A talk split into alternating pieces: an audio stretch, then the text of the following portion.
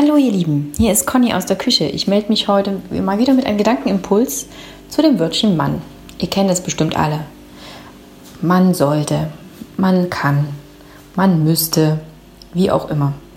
Überall wird es verwendet, auch mir passiert das, ganz klar.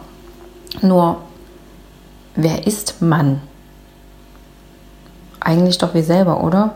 Oder wir haben eine ganz konkrete Person vor Augen, die irgendwas aus unserem Sicht heraus tun dürfte.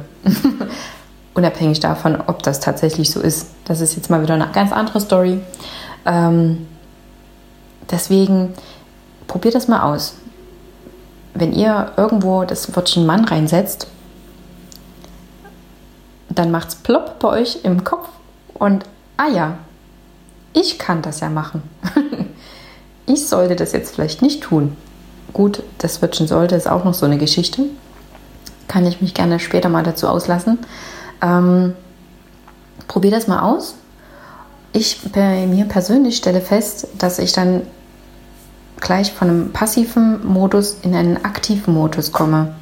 Und hey, wir wollen doch alle was bewegen, wir wollen doch alle was verändern.